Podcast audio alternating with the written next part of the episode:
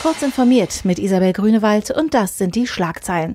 Künstliche Intelligenz könnte Wirtschaftsleistung antreiben. Google schränkt Wahlwerbung stärker ein. Sonos kauft französische Sprachassistentenfirma und Amnesty International kritisierte Internetgiganten. Technik und Anwendungen auf Basis künstlicher Intelligenz könnten die Wirtschaftsleistung in Deutschland laut einer Studie enorm anwachsen lassen. Sollte in den deutschen Unternehmen KI flächendeckend eingesetzt werden, sei ein Wachstum des Bruttoinlandsprodukts von über 13 Prozent bis 2025 realistisch, ergab eine gemeinsame Studie des Verbands der Internetwirtschaft ECO und der Unternehmensberatung Arthur D. Little.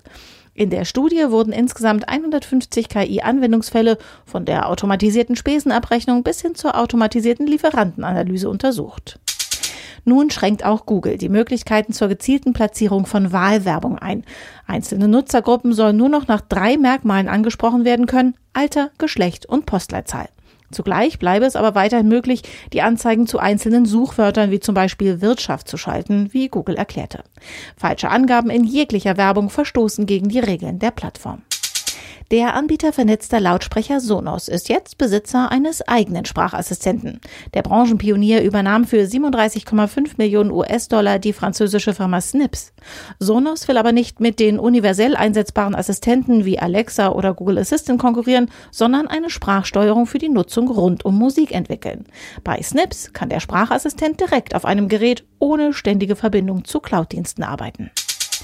Facebook und Google haben ein privates Überwachungsregime geschaffen, das sich der unabhängigen öffentlichen Kontrolle weitgehend entzieht. Dieses Fazit zieht Amnesty International in einem Bericht über die Surveillance Giants des Internets.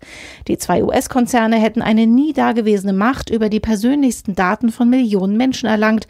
Dabei stehe Datenschutzmissbrauch im Zentrum der überwachungsbasierten Geschäftsmodelle von Facebook und Google. Auch Amazon und Microsoft hätten das datengetriebene Geschäftsmodell zumindest zu einem gewissen Grad übernommen, kritisiert Amnesty International. Diese und alle weiteren aktuellen Nachrichten finden Sie ausführlich auf heise.de.